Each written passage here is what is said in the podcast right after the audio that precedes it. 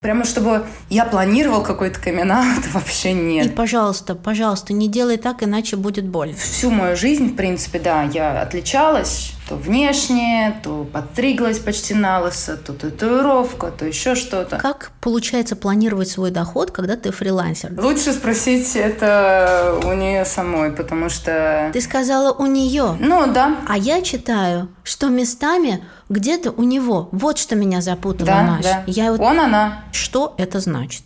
Да, в принципе, все просто.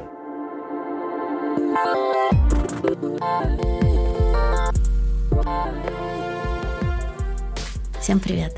Это подкаст «Взяла и сделала» и я Наташа Чернова. Подписывайтесь на наш подкаст на всех платформах, ставьте лайки, пишите комментарии.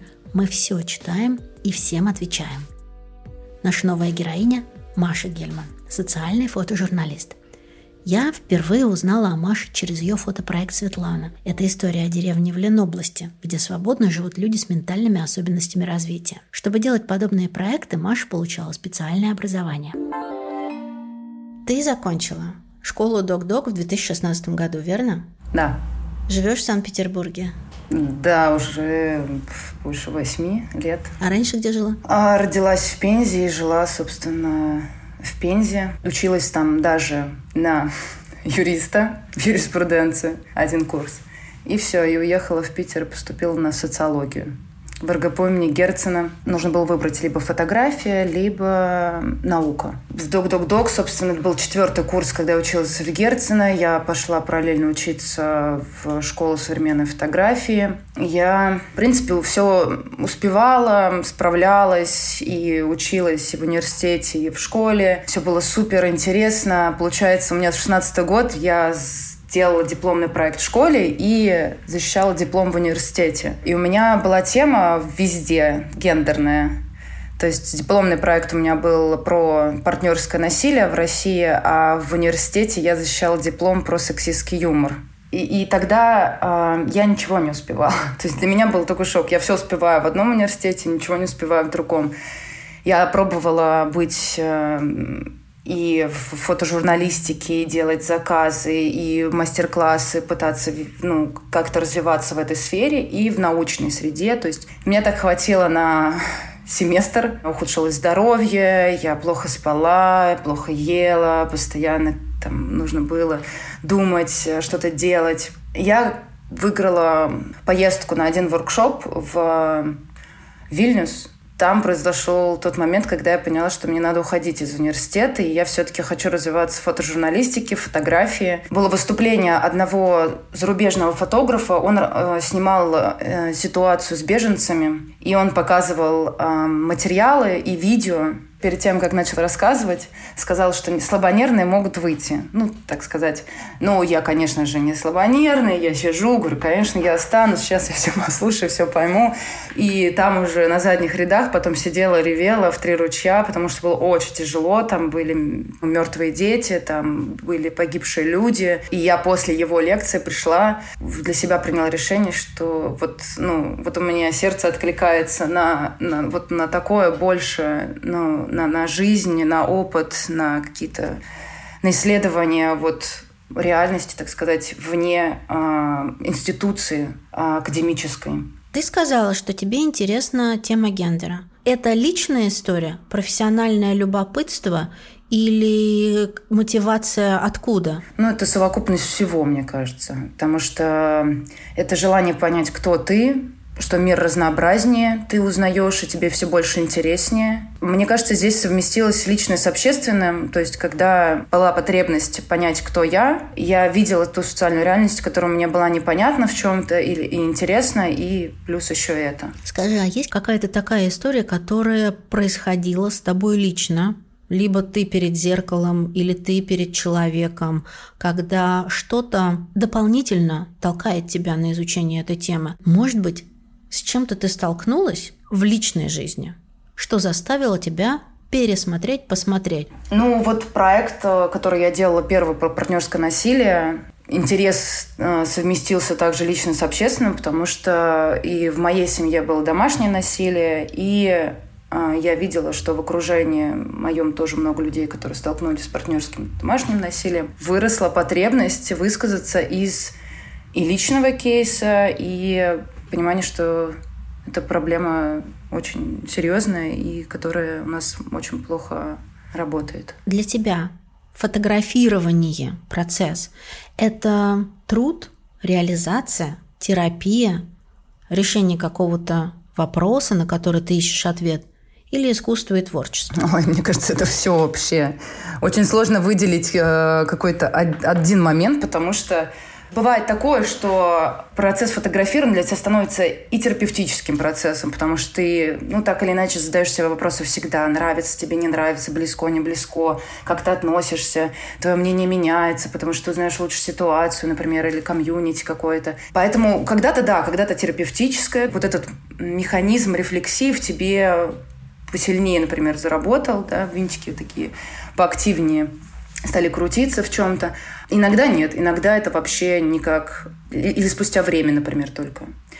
Или ты здесь э, какую-то дистанцию такую выстроил для себя защитную, что ты даже не, ну, не хочешь, например, погружаться. И тут не терапевтическим становится, это просто такая стеночка, шторка висит. Труд, безусловно, потому что вот я только что вернулась из тайги, и я там работала пять дней активно, два дня дорогу. Это очень трудно было и добраться, и там ты тратишь кучу ресурсов, энергии, общения, понять, услышать, да, вот это все. Это колоссальные ресурсы, вот. И потом приходится их еще и восстанавливать. И, конечно, это, это труд, который должен быть уважаемым труд, естественно, да, не обесцененным, и где должны учитываться и ресурсы фотографа, и, и, и все в таком духе. Что вы делали в тайге? Мы а, снимали м, историю про а, церковь Последнего Завета для Нью-Йорк Таймс. Вот. И, конечно же, это искусство, потому что ты тратишь свои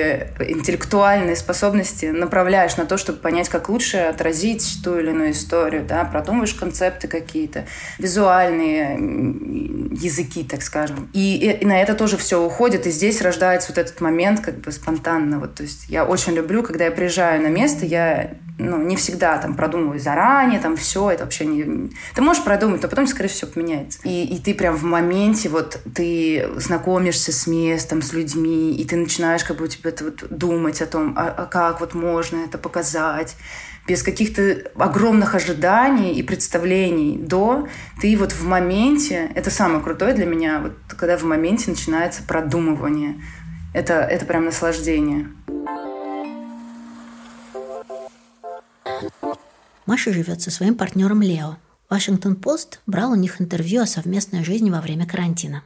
Вот ты сделала каминг-аут. Я к этому так как это просто отношусь. Я там прошла через разные стадии и внутреннюю гомофобию, и несерьезное отношение там, к своей идентичности. То есть, когда ты такой, ну, как-то несерьезно относишься, там, что серьезное отношение там с в однополой это не для меня и тому подобное. Так, фофан, как бы это супер, но там серьезно нет. Но в целом просто это такой сложный процесс, когда ты должен сам себе признаться в том, что ты такой, такой человек просто. Ну, я себя обозначала как бисексуального человека. А, сейчас я просто чаще всего называю квир. Все это намного сложнее, самоидентификация и все эти обозначения, поэтому такой открытый до сих пор для меня в чем-то вопрос. Я ближе, просто ближе к, к квир, к, к иному, к другому там, и тому подобное. Прямо чтобы я планировал какой-то камин вообще нет. Просто у меня был камин перед родителями, перед мамой. Вот. А, сложный процесс и тяжелый оказался и для меня, и для нее. И публично это вот тот материал, который вышел в Вашингтон-Пост э, про во время месяца Прайда, где мы рассказали про, про нашу семью. Я даже это как камин не обозначила для себя. Просто часть другой моей жизни и все. Да что мама сказала? Мама вообще не любит, что я публично э, рассказываю, стала рассказывать о себе, о своей личной жизни, которая отличается от э, жизни э, среднестатистического человека. Мама, мне нравится, когда дети отличаются Да, от да, них. да. И для этого нужно сделать очень большое усилие, чтобы в какой-то момент, наконец, зажмуриться и сказать, что он, она, сын, дочь – это другой человек. И это очень сложно. Э, Да, да, примерно такая же ситуация. То есть, в принципе, меня мама всегда поддерживала в моих начинаниях. Но всю мою жизнь, в принципе, да, я отличалась то внешне, то подстриглась почти на лысо, то татуировка, то еще что-то. И ей это было, ну, как бы не нравилось, то, что я так отличаюсь. У нее какие-то свои представления о том, какая я должна быть и как я должна выглядеть.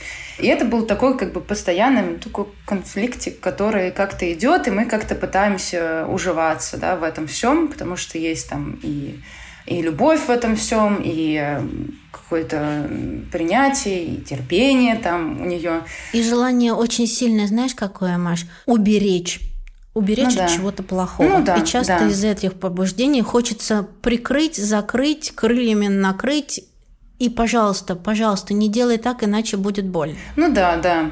Ну, собственно, вот когда я, я ей рассказала, а, то она, ну, отреагировала, ну, наверное, как и очень много-много людей а, того поколения. Ну, как бы, почему, зачем, ну, как же так, это же ненормально, почему ты не нашла себе парня, тра-та-та. Дальше был вот этот сложный период. Все стадии, мне кажется, мама прошла и проходит дальше. И я вместе с ней. Я думаю, что в нашей ситуации эм, вот этот момент, который ты сказала, да, а, когда мама выбирает, то есть идентифицирует себя через ребенка. То есть есть один проект в жизни, это ребенок. И он должен быть успешным, таким, каким ты желаешь, э, и все в таком духе. С машиной, с квартиром, с мужем, женой, с детьми в трехэтажном доме, э, проживающим где-то в очень комфортном месте, Безусловно. и при этом думающим, полагающим точно так же, как мама или вообще родители. Да. да. Офигеть, какие тяжелые требования для человека, для ребенка, а, когда от тебя хотят очень-очень многого. Тут вопрос, а где мне вставить свое-то я и свое хочу? И вообще, когда мне вот это, вот это время выделят, что я буду выбирать сама без вот этого внешнего какого-то косвенного или прямого давления. Мама, я думаю, что до сих пор ну, значимо идентифицирует себя через меня. Вот. И все, что со мной происходит, значит, происходит с ней. И все, что я выбираю, значит, выбирает она. То есть и как-то все это очень сложно и замиксовано, и, и как бы ну, нет вот этого вот персона, вот персона. Хотя уже много раз мне родители там говорили, что мы тебя все равно будем принимать и любить так, как есть. Там, и, и отец э, вот, второй, и мама, собственно, ну, тоже. А, Но все равно в деталях бывает что-то до сих пор, да, какие-то сложные моменты, особенно когда что-то публично. Расскажи про Лео. Лео – это партнер Маши. Мы его уже упоминали. Я подписалась на Инстаграм, прочитала вашу историю, послушала песни, почитала посты, Мгм. посмотрела Мгм. ваши фотографии. И у меня два вопроса. А, Взрослой гетеросексуальной женщины, матери 19-летнего сына, толерантной женщины, открытой к очень разным отношениям, но для меня непонятно, как Лео себя идентифицирует. Ой, мне кажется, лучше спросить это у нее самой, потому что...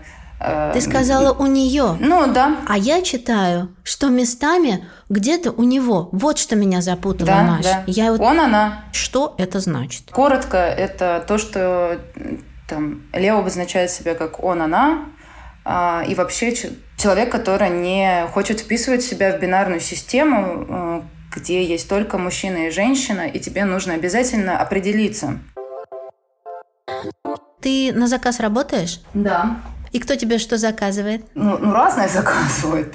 Там издания какие или темы. Есть ли у тебя полочка с коммерческими заказами, есть ли у тебя полочка с социальными заказами? У меня ну, разделяется обычно на коммерческое и некоммерческое. Некоммерческое – это все мои проекты. То есть я их начинала сама, я тратила туда свои ресурсы денежные и остальные, да, тоже ментальные.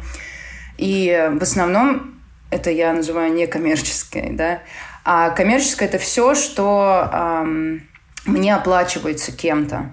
И неважно, мне заказ пришел, или я сама проявила инициативу, предложила им сказала, вот вам интересно будет такое, я хочу там снимать э, про это место. И плюс э, в, все некоммерческие туда идут какие-то волонтерские, в том числе, да, благотворительные, там, э, для кого-то снять э, портрет, там, или репортажку. Ну, то есть, например, была тема, которую я снимала, это приложение «Помощь».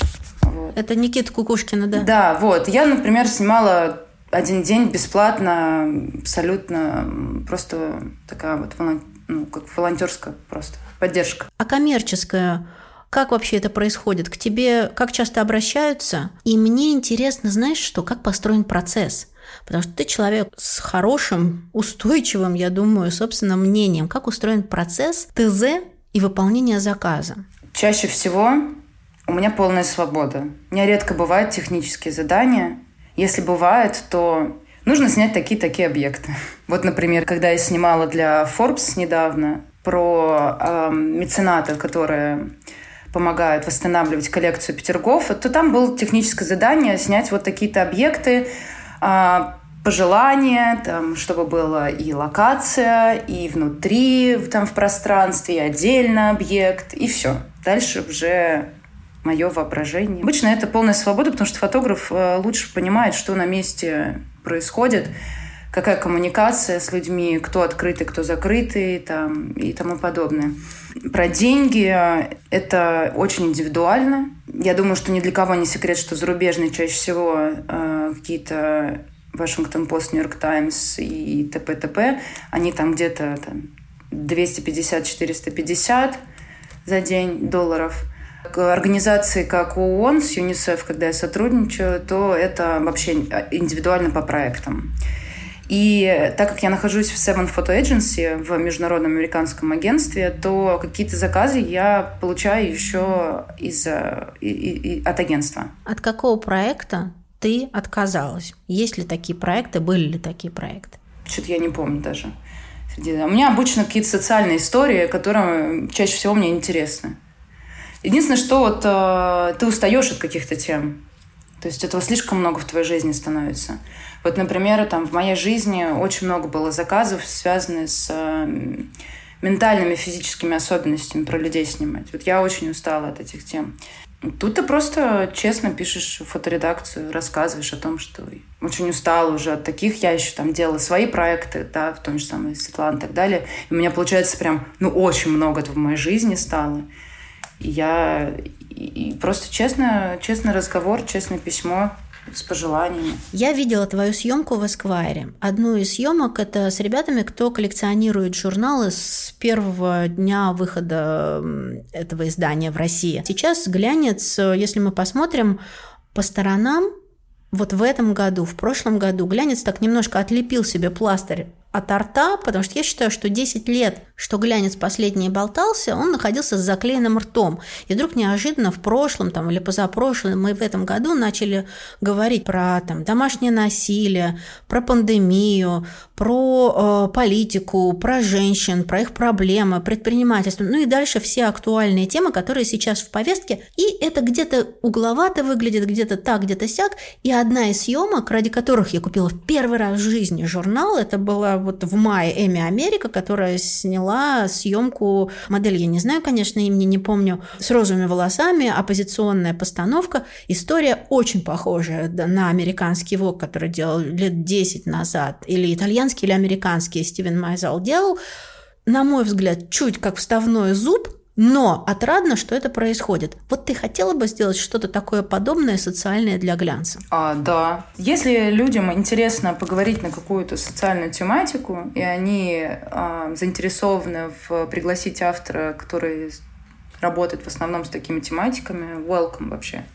То есть меня не особо волнует, глянец ты или нет. Я прервусь на минутку и расскажу про партнера этого выпуска – я индивидуальный предприниматель. И у меня есть команда, которая постоянно работает для бюро и подкаста. Это 10 человек, с которыми мы каждый день что-то придумываем, обсуждаем дела, строим совместные планы, спорим, празднуем, горюем, смеемся и ворчим. Иногда я позволяю себе кое-что интимное – подарки своим сотрудникам. Обожаю их делать. Мне нравится ненавязчиво проявлять дедукцию и выяснять, что может быть интересно человеку, высчитывать бюджет, чтобы коллеге не было неловко, вкусный завтрак, подписки, абонементы, сертификаты, реже цветочки, если только хочу сказать что-то особенное. Люблю потратить время на обсуждение со своей доверенной коллегой Таней, как мы все устроим имениннику. Время, место и упаковку. Мне кажется, что хлопоты вокруг подарка своему сотруднику, чуткое отношение к событию и трата времени на него очень важны. А хладнокровное отношение один сотрудник, заложенная сумма, меня немного пугает. Но такие траты все равно входят в бюджет бизнеса. Чтобы следить за ними и за другими финансовыми вопросами, есть банк «Точка», партнер нашего эпизода. У банка «Точки» есть корпоративная карта с кэшбэком до 5%, удобный инструмент и для малого, и для среднего бизнеса. Такой картой можно пользоваться как обычной, тратить на себя лично и на бизнес, оплачивать подарки, деловые ужины, покупать офисные предметы, а еще новый ноут, принтер и даже мебель. Часть трат можно учесть как расходы для бизнеса, чтобы уменьшить налоговую базу. Мне очень нравится порядок в финансовых делах, но возиться с бумагами и отчетами не всегда есть время и желание. Поэтому я установила лимиты на покупку себе и сотрудникам, подключила онлайн-управление, получаю чек, все. В описании к этому выпуску оставляю ссылку на информацию о карте, а свободное время лучше потрачу за выбором подарка. У тебя есть какая-то команда или ты работаешь прям совсем одна? Одна. Прям одна, сама тащишь, сама договариваешься. Ну, кроме агентства Seven, а, сама ведешь переговоры, сама выставляешь счет, э, все сама, менеджеришь все, весь процесс. Да. И как получается планировать свой доход, когда ты фрилансер? Да, в принципе, все просто. Я не особо из богатой семьи там какой-то, и когда же приезжала, приехала в Питер, вообще знать, что такое, когда ты там ешь гречку, очень-очень долго. Вот, потому что у тебя нет денег и так далее. И просто у меня есть такая привычка выработалась. Я очень хорошо откладываю деньги.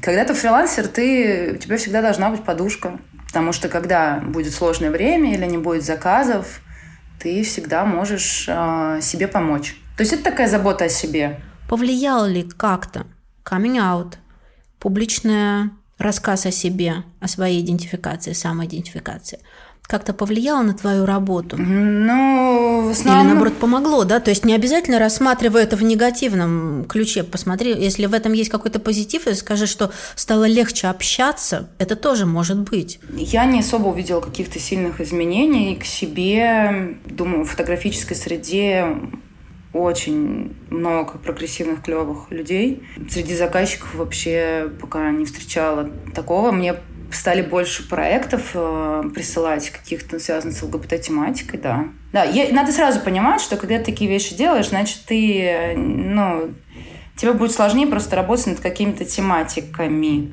в дальнейшем, скорее. Потому что не все положительно относятся к ЛГБТ, Э, и, и если ты э, будешь снимать какие-нибудь э, консервативные очень организации, сообщества, движения и так далее, нужно понимать, что эти люди могут прогуглить, узнать, и тут уже, ну, ты просто должен понимать. В сентябре в такие дела вышел материал. Я не могу позволить себе закрыться. Угу. Материал о преступлениях, которые совершаются на почве ненависти к ЛГБТ. Я специально выписала себе точное описание. Ты и авторка, и угу. фотографка угу. этого материала.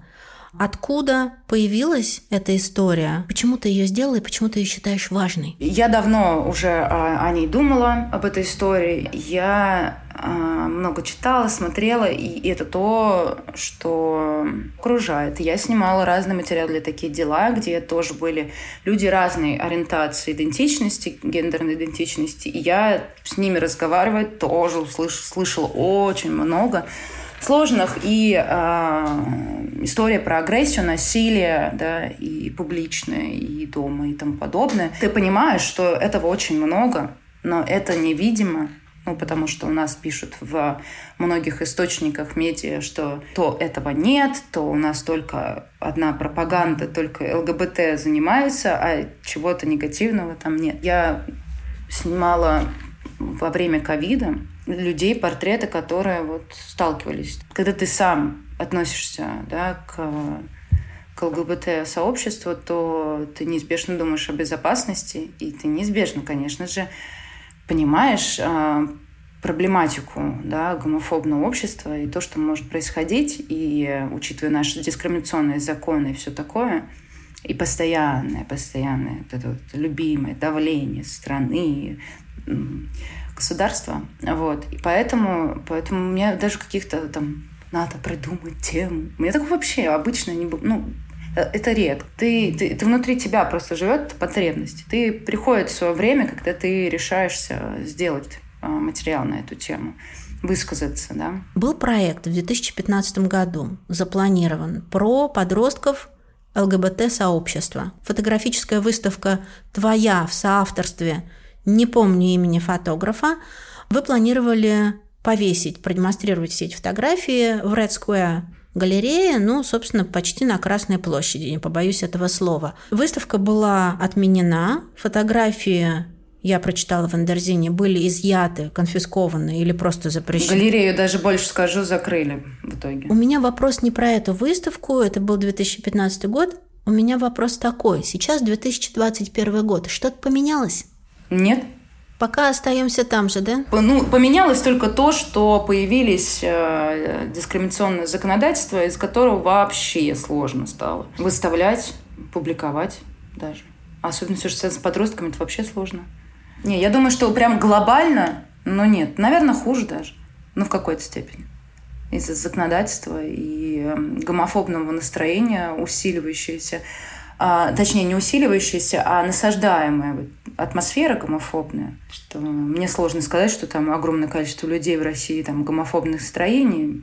Это пока что по социологическим исследованиям кажется поколение новое, и я, к которому там отношусь, они толерантно относятся к ЛГБТ.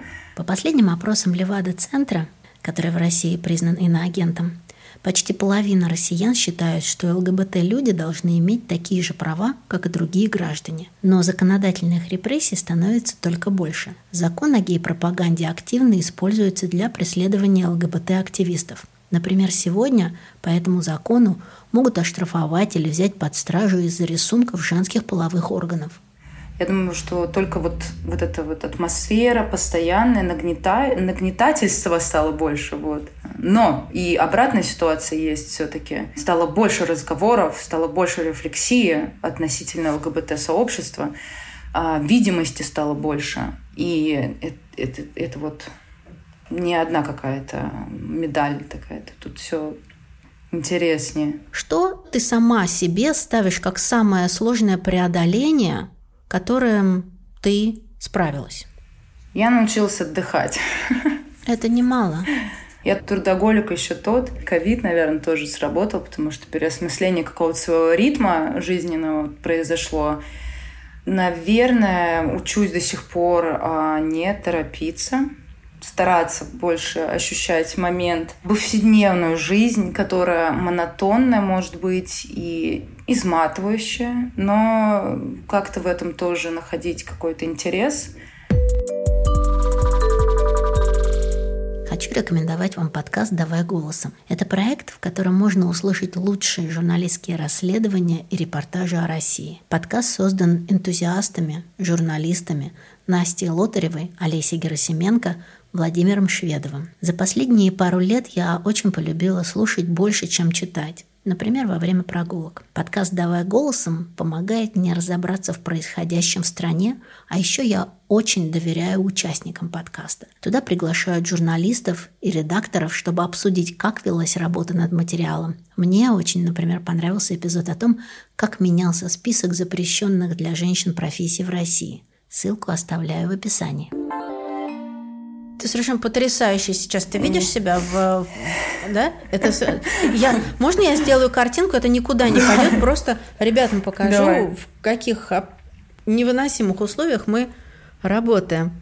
Просто невероятно, какие-то прям лучи перерезают. Еще да, у меня тут... э, солнце. У меня... У нас тут в Питере редкость вы- выскочила.